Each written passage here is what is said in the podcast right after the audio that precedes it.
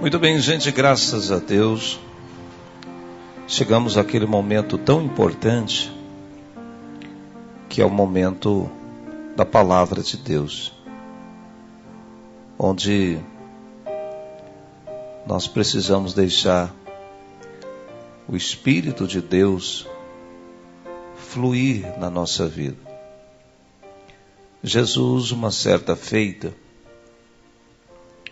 ele disse uma frase que marcou a vida de toda a humanidade.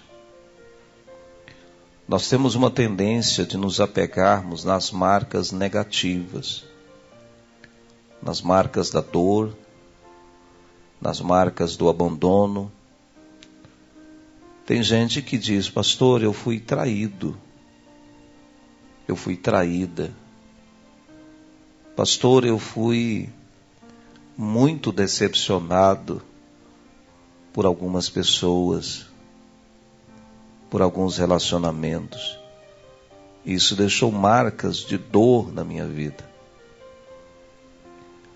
Aí nós precisamos fazer uma pergunta, porque é impossível você viver nessa terra sem ter as marcas é impossível você atravessar por um deserto e não ter as marcas de quem andou pelo deserto. Quais são as marcas de quem andou pelo deserto? A pele torrada por causa do sol, a pele ressecada por causa do frio na madrugada, e as roupas com areia por causa da areia do deserto. Então, conforme o lugar onde você passa, vai deixando algumas marcas na sua vida. Conforme foi a pessoa que você escolheu viver do lado dela, vai deixar algumas marcas na sua vida. Porque os relacionamentos são intensos. Quanto mais o meu relacionamento com Jesus for intenso, produtivo, edificante, mais as marcas estarão na minha vida. Mais o jeito de pensar vai se aproximar com Jesus. A Bíblia, ela traz um incentivo, havendo em vós o mesmo sentimento, a mesma forma de raciocinar de Jesus. Então ficou a marca. A gente faz de tudo para querer parecer com Jesus. A gente não quer aparecer nós queremos parecer com Jesus. Você tem que colocar isso como um alvo de vida, não é se destacar, não. É que as pessoas vejam mais Jesus do que a nós mesmos. Isso significa saber onde é o nosso lugar, saber o que nós temos que fazer, saber o que temos que falar, a forma que temos que proceder. Isso é muito importante. Então Jesus ele nos deixou uma palavra que é uma marca. E eu quero insistir nessa questão de marcas, porque algumas pessoas estão concentradas nas marcas negativas, nas marcas de dor, de decepção, de frustração, de pecado. E a gente só fica olhando para isso, para os nossos defeitos. E a humanidade, as pessoas, só olham o que nós fizemos de errado. Quantas vezes as pessoas questionam, ah, mas Fulano fez isso, fez aquilo outro, e hoje ele está aí dentro da igreja. Que negócio é esse? Hoje ele é pastor, hoje ele é obreiro, mas ele fez isso, fez aquilo outro. Só que a pessoa não olha o que, que a pessoa fez para mudar de vida. As pessoas só olham o que a pessoa fez de errado, mas ela não olha a decisão que ela fez para fazer um concerto. Uma vez, uma criança, um adolescente, estava brincando na beira de um lago e os pais e nem as pessoas sabiam que ali tinha crocodilo, animal predador, feroz. A força da mandíbula de um crocodilo é muito terrível. Existe um provérbio dizendo lágrimas de crocodilo, porque quando, não sei se é verdade, mas quando o crocodilo, meu amigo Júlio Falcão, ele morde a presa, dizem que ele derrama uma lágrima. Tem gente que tem lágrimas de crocodilo, ele está chorando, mas ele está vibrando por dentro, porque ele quer ver o seu fracasso, quer ver a sua derrota. Infelizmente, nós estamos assim, rodeados de lobos, muitas vezes. Essa é a grande realidade. E aquela criança estava brincando à beira do lago e de repente ele estava ali pertinho com os pés nas águas. Você já colocou na época de calor, você foi na beira do córrego, do rio, da praia e colocou só os pés nas águas. O corpo não, só o pé. Ficou lá mexendo com o pé na água, assim, tchuc, tchuc, tchuc, tchuc. Aquele, aquele adolescente estava só com os pés na água, balançando de bermuda, assim, tchuc, tchuc, tchuc, tchuc, tchuc, tchuc. E de repente, gente, de uma hora para outra, saltou um crocodilo. Saltou um crocodilo das águas. Aquele crocodilo enorme. E pegou aos pés e foi arrastando a criança para dentro da água. E a criança se debatendo. A mãe viu aquilo.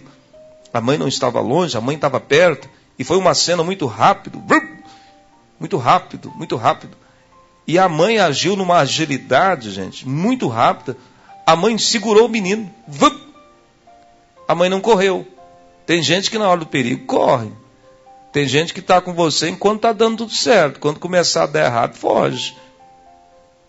Tem gente que está com você enquanto você tem dinheiro para emprestar. O dia que você pede dinheiro emprestado, o povo vira as costas, corre de você. O dia que você não pode oferecer um café, o povo vira as costas. Isso é a realidade. Quem ficou com Jó quando ele estava na pior, gente? Quem ficou do lado dele? Quem ficou com o filho pródigo quando ele não tinha mais dinheiro e foi trabalhar lá cuidando de porcos? Só os porcos, ninguém mais. O dono deixou ele lá e ele não tinha ninguém. Esses amigos que gostam só do que você tem de, e não gostam de quem você é, não é amigo, não. Isso é traíra. Isso é curva de rio, isso é garrancho, isso é lobó. Lobó gosta de, de, de, Você já viu, tem um peixe por nome de lobó. Quando você vai pegar o lobó, ele fica no meio dos garranchos. O lobó gosta daquele lugar no córrego que tem sujeira. Tem gente que é igual lobó, só gosta de sujeira. Tudo dele é rolo, tudo dele é bagunça, tudo dele é bagunçado, o carro dele é bagunçado, a vida dele é bagunçada, o casamento dele é de qualquer jeito, ele é igual um lobó esquisito. Aquela mãe não fugiu, não. A gente não pode fugir da, da, da, situação que a gente tem que enfrentar, não. Aquela mãe segurou o menino, gente. E de um lado o jacaré não era muito grande. Vamos dar nome aos bois, senão vira história de pescador, aumentando demais. O jacaré não era muito grande, e a mãe segura daqui, gritando socorro, socorro, e o menino gritando ai, ai, ai, e o jacaré grudado nas pernas do menino, a mandíbula, e a mãe segura daqui, minutos de tensão. Aí a turma correu com um pedaço de pau e bate na cabeça desse jacaré, um vem com um facão e consegue soltar as mandíbulas, os dentes do jacaré das pernas do criança. Chama a ambulância, corre, eu, eu corre para o hospital. Chega lá, os médicos avaliam os danos, avaliam o nível crítico que causou nas pernas daquele menino. E uma das pernas foi muito afetada pelas mordidas. Muito afetada, muito afetada. E o médico toma uma decisão dura, que tem que ser tomada. Algumas decisões duras precisam serem tomadas, são difíceis, mas precisam serem tomadas o médico conversa com a mãe e fala: Nós vamos ter que amputar uma das pernas do seu filho. O ferimento é grave, então é melhor perder um pouco da perna do que perder a vida. Tem coisas que você perde um pouco, mas ganha lá na frente. Tem coisas que você perde aqui, mas ganha lá. Então tem hora você ficar calado, você está perdendo, mas você vai ganhar lá na frente. Então, e aquele menino então fez a cirurgia, foi um sucesso, o procedimento de amputação deu tudo certo. E o menino então foi levado para a enfermaria, para o quarto, E chegou a hora das visitas. Aí vem um, traz um brinquedo, traz um pão de queijo e traz aquela coiseira. Muitas vezes, quando a pessoa está internada, o povo pensa que ela só pensa que ela só precisa comer. Aí leva fruta, leva banana, leva chocolate, leva aquele tanto de comida. E muitas vezes a pessoa está numa dieta e o povo leva aquele tanto de coisa para a pessoa comer dentro do hospital. Então levou aquele tanto de coisa e tal.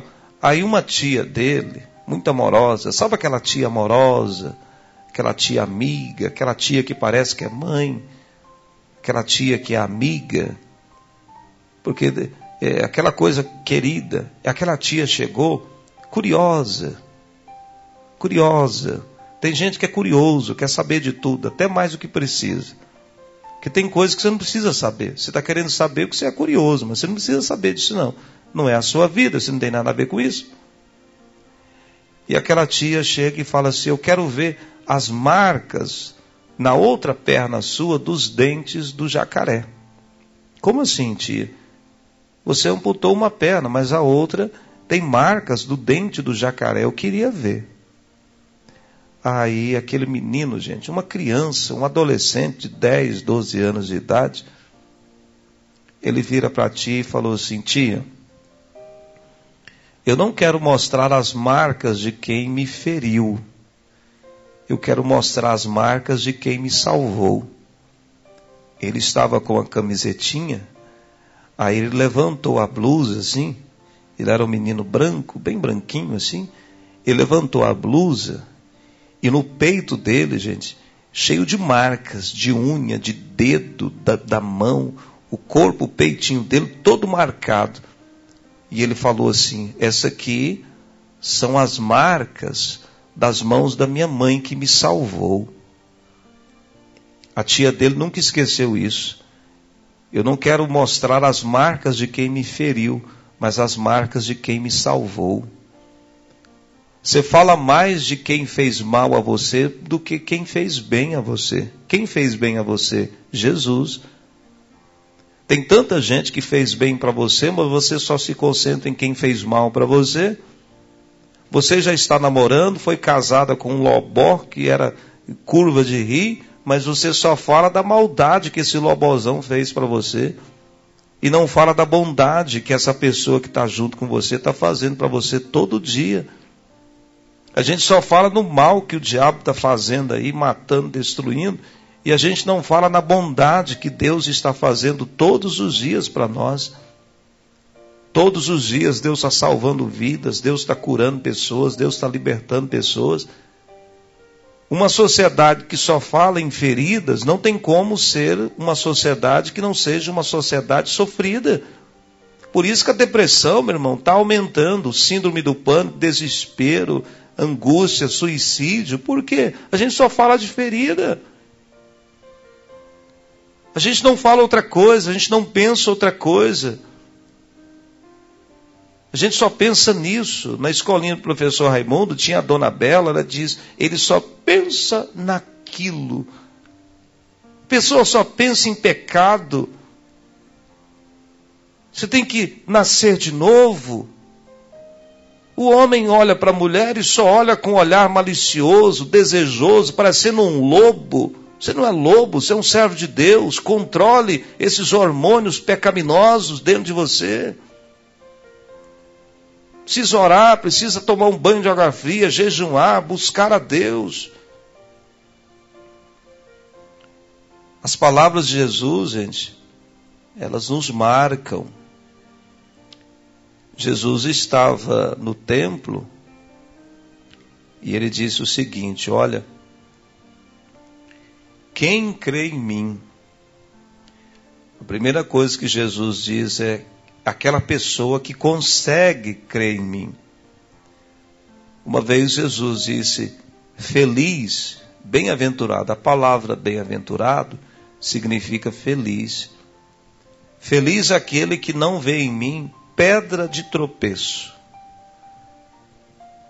Porque as pessoas vão, tudo bem. Eu amo Jesus, eu quero ser abençoado por Jesus, eu quero. Elas vão tranquilas assim, tuc, tuc, tuc, caminhando, caminhando. Na hora que você fala assim para elas, você tem que nascer de novo. Eles dão um pulo para trás. Ó, você tem que largar o mundo. Eles estão um pulo, um pulo para trás. Eles começam a desistir da fé, a retroceder. Quando você fala que tem que pagar um preço, que tem que seguir a Bíblia como ela é, você não tem que adaptar a Bíblia ao seu estilo de vida. Você não tem que pegar a Bíblia e colocar dentro da sua cabeça conforme a sua cabeça pensa. Mas você tem que colocar a sua cabeça dentro da Bíblia. Quando você, a pessoa ouve que nós não podemos ser moldados pelo mundo, que o mundo aceita tudo, mas a Bíblia não aceita, as pessoas dão um pulo para trás, nos chamam de preconceituosos, de exclusivistas, de legalistas e tantas coisas mais. Mas a Bíblia é um livro conservador. A Bíblia é um livro que preserva os bons costumes. A Bíblia é um livro que não faz negociação com o homem. A Bíblia não é um livro de negociações com as vontades humanas. Jesus deixou bem claro: você não é obrigado a me seguir. Você não é obrigado a estar na igreja, você não é obrigado, você não está. Não, você está livre. É uma questão se você quiser, gente. Agora, ninguém pode esquecer que cada um receberá o galardão, receberá a recompensa das suas escolhas. Das suas escolhas. Deus chegou para Caim e bateu um papo bem tranquilo com ele. Caim, eu sei que você está chateado, quer ir embora, quer matar, quer, quer enforcar todo mundo. Caim, o pecado está na sua porta aí. Ó. Cabe você dominá-lo ou ser dominado por ele, você escolhe. Se você quer ser dominado pelo pecado, então você vai viver o resultado do pecado. Se você quer ser dominado pelo mal, você vai ser, viver o resultado do mal. Se você quer andar no caminho espaçoso, pode andar, meu irmão. Ele é largo, só que todo caminho conduz a algum lugar. Espaçoso e largo é o caminho que conduz para a perdição. E muitos entrarão por ele, porque todo mundo, muitas vezes, a maioria das pessoas querem facilidade. O caminho da fidelidade não é o caminho da facilidade. O caminho da fidelidade é o caminho do sacrifício. E o evangelho que não te convida para um sacrifício não é evangelho, é lero-lero. Eu vou repetir: o evangelho que não te convida para um sacrifício não é evangelho, é lero-lero. O evangelho que não tem discipulado, o evangelho que não tem nele como base um compromisso íntegro com Cristo, não é evangelho, meu irmão. Isso é técnica de persuasão humana. Isso é técnica de convencimento no lado humano. Não é arrependimento, é convencimento somente. Convencimento para o interesse de uma pessoa. E não é visão de reino. Então nós precisamos pontuar as marcas do Evangelho. Nós precisamos pensar como o Evangelho pensa. Nós precisamos viver como Cristo vive. A Bíblia, ela nos incentiva a ter uma mente bíblica. Tudo que você olhar, meu irmão, você tem que olhar com um olhar bíblico. Porque é a base. Eu uso óculos. Tudo que eu vejo passa pelos meus óculos porque eu uso óculos. A Bíblia precisa funcionar dessa forma. Tudo que eu ver tem que passar pela visão da Bíblia. Se a Bíblia aprovar, beleza. Se a Bíblia não aprovar, eu não vou ficar correndo atrás. Mas nós estamos sofrendo mais por aquilo que a Bíblia desaprova porque por aquilo que a Bíblia aprova. Você lembra o que é a loucura da vida do ser humano? Davi tinha um filho, me fugiu o nome desse rapaz aqui, que ele começou a desejar ter relação sexual com a própria irmã. O que, que é isso, pastor? Isso. Ele começou a desejar ter a sua própria irmã por nome de Tamar. E ele começou a sofrer porque ele estava apaixonado pela própria irmã. Olha que maluquice, gente. É aquele homem que é casado e que se apaixona pela mulher que não é a dele. E ele sofre por uma paixão fora do casamento, cara. Isso é errado, mas na mente dele passa a ser certo. Porque o coração engana.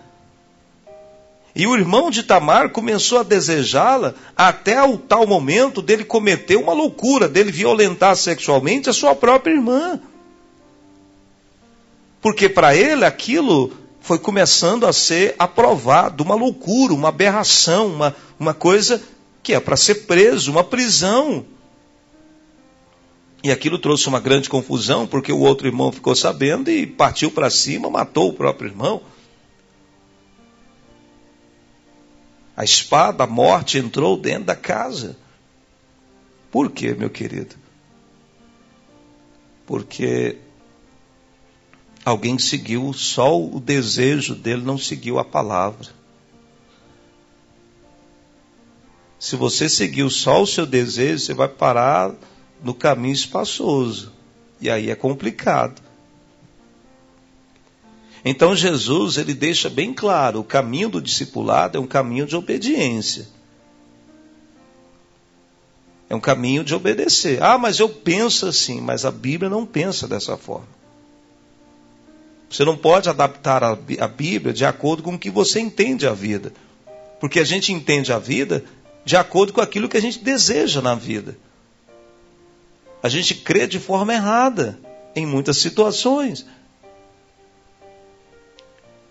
Meu irmão, crer é obedecer.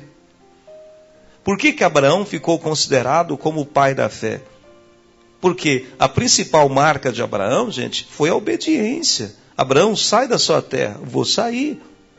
Abraão oferece o seu filho. Vou oferecer. Então Abraão não tinha problema em obedecer, gente.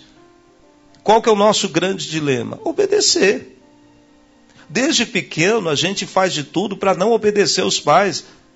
Ninguém nos ensinou a desobedecer aos pais. Desde pequeno a gente tramava mentiras Desde pequeno a gente tramou arte e nós temos uma cultura que menino levado é menino abençoado. A gente acha bonito, acha bonitinho. Nós vivemos uma cultura que quando o menino dá birra e fica mê, aqueles meninos dando birra, a gente fala, nossa, que gracinha, que bonitinho. A gente acha o, é, o errado bonito. Nós não combatemos mais Muitas vezes o erro para nós já não é mais um erro, é um estilo de vida, não, é, é a si mesmo. Nós estamos naquela época que diz assim, não, é a si mesmo. E quem pensa diferente, tem uma visão de, de, de, conservar os bons modos, é criticado, é jogado contra a parede, é condenado, é chamado de todo tipo de coisa. Se a Bíblia não for vivida na íntegra, irmão, nós estamos perdidos. E o perigo, meu irmão, é quando o mundo começa a entrar dentro do nosso coração. Porque quando o mundo começa a entrar no coração, significa que nós demos liberdade, nós abrimos a gaveta, nós abrimos a porta e deixamos o mundo entrar. Isso significa que muitas vezes nós dizemos que o que nós temos com Cristo não é suficiente. Quando Eva, ela se alimenta do fruto proibido no jardim do Éden, ela estava dizendo: tudo que eu tenho aqui no jardim não é suficiente. Eu preciso de algo que tem no mundo. Porque tem um vazio dentro de mim, parece que não foi completado. Eu preciso de algo que tem no mundo. Aí que está o grande perigo, aí que está a grande armadilha, aí que está o grande pecado, meu irmão. Então Jesus ele se levanta e ele fala uma frase que marcou. Nós temos que explorar mais o que Jesus falou. Nós temos que pensar mais no que Jesus falou. Você está pensando dez anos numa frase que alguém te disse. Poxa vida. Só que a frase que Jesus disse é muito melhor e maior do que a frase que esse lobozão falou para você. Mas você só fica pensando nisso. Você só fica pensando em quem te decepcionou, mas você não pensa em quem te amou, porque quem morreu na cruz por você? Você não pensa nisso, gente. Depois você lê é, A Revolução da Crucificação, do Dr. Walter. Eu li esse livro e, cara, para que, que eu vou pensar em tanta coisa? Eu vou pensar no que foi feito por mim, não naquilo que será feito, mas o que já fez. O que, que já foi feito? A maldição foi quebrada lá na cruz, meu irmão. A minha velha natureza foi morta e condenada ao fracasso lá na cruz. Eu agora nasci de novo.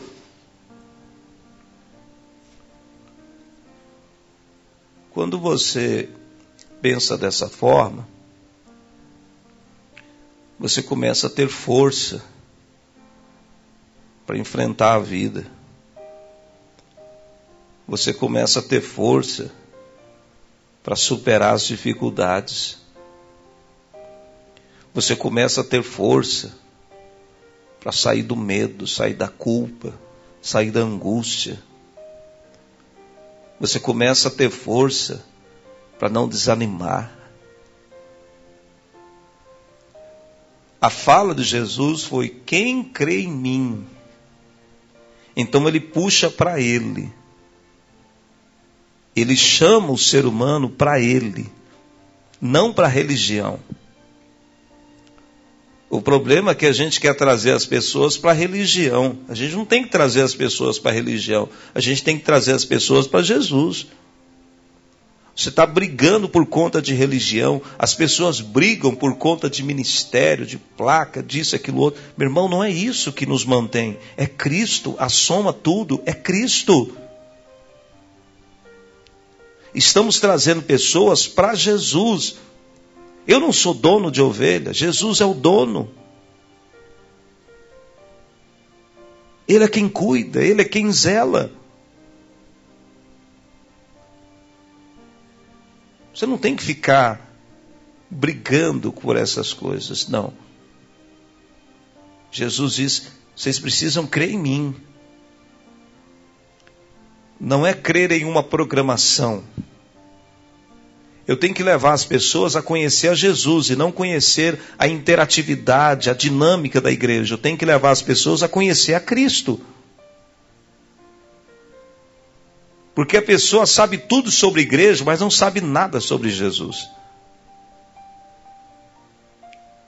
A gente sabe tudo sobre agricultura, pecuária, medicina, culinária. A gente sabe até o que não deveria saber, mas sabemos pouco a respeito de Jesus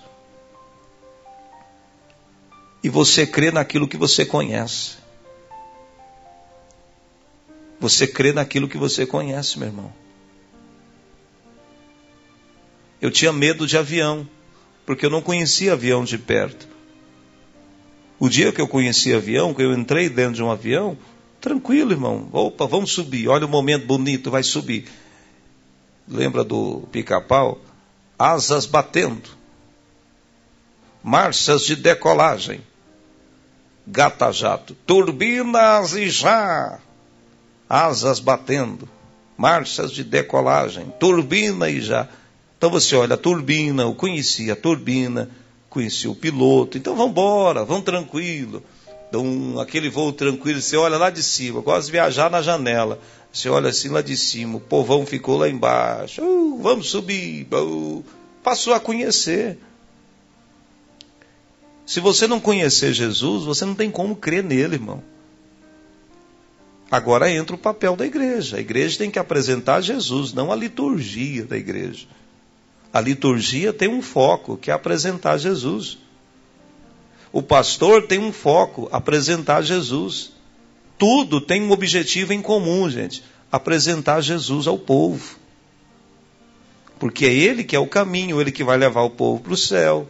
Ele que vai curar as pessoas, ele que vai dar a paz para as pessoas. Foi isso que ele disse: Eu sou o caminho, eu deixo a paz, eu sou a salvação, eu sou a vida eterna, eu sou a porta. Então Jesus é tudo. A única coisa que eu tenho que fazer aqui na igreja, isso aqui para mim como pastor é um divisor de águas, porque muitas vezes a gente fica perdendo até o cabelo que não tem. A única coisa que eu tenho que fazer aqui é apresentar Jesus para as pessoas. E Jesus toma conta das pessoas. Isso não é irresponsabilidade, nem se esquivar da minha obrigação, mas é entender qual é o foco, irmão. Por isso que a igreja primitiva, ela se dedicava muito ao ensino, em ensinar as pessoas. O ensino, opa, olha a hora, olha a hora.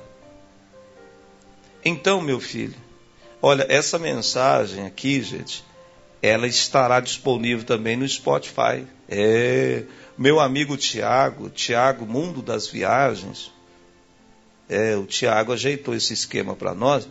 Você vai lá no Spotify e digita o meu nome lá, e é Dilson Nascimento, e você vai ter acesso a essas mensagens, está lá. Mensagem de hoje já, já vai estar tá lá. Está na nuvem, não pesa no seu celular, você pode ouvir, compartilhar o link com os amigos, está no Spotify.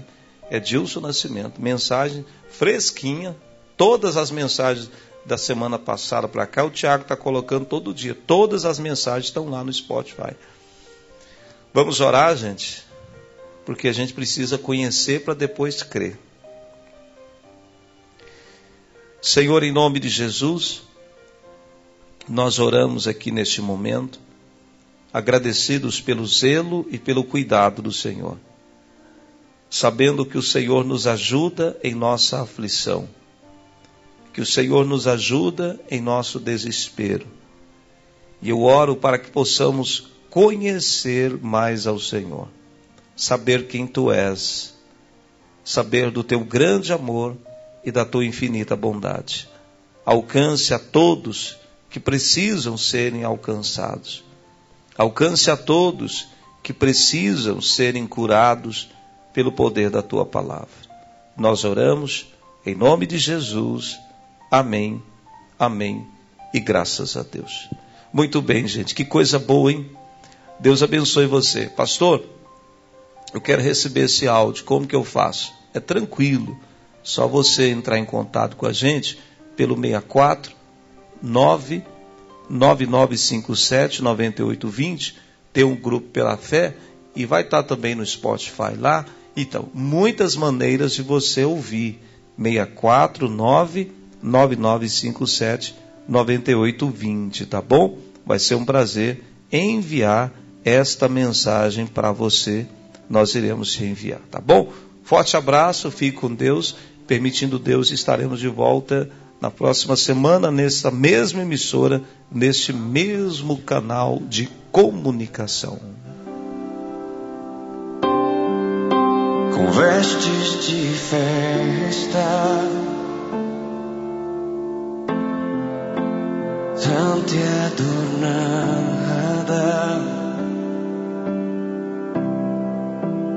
Fiz uma morada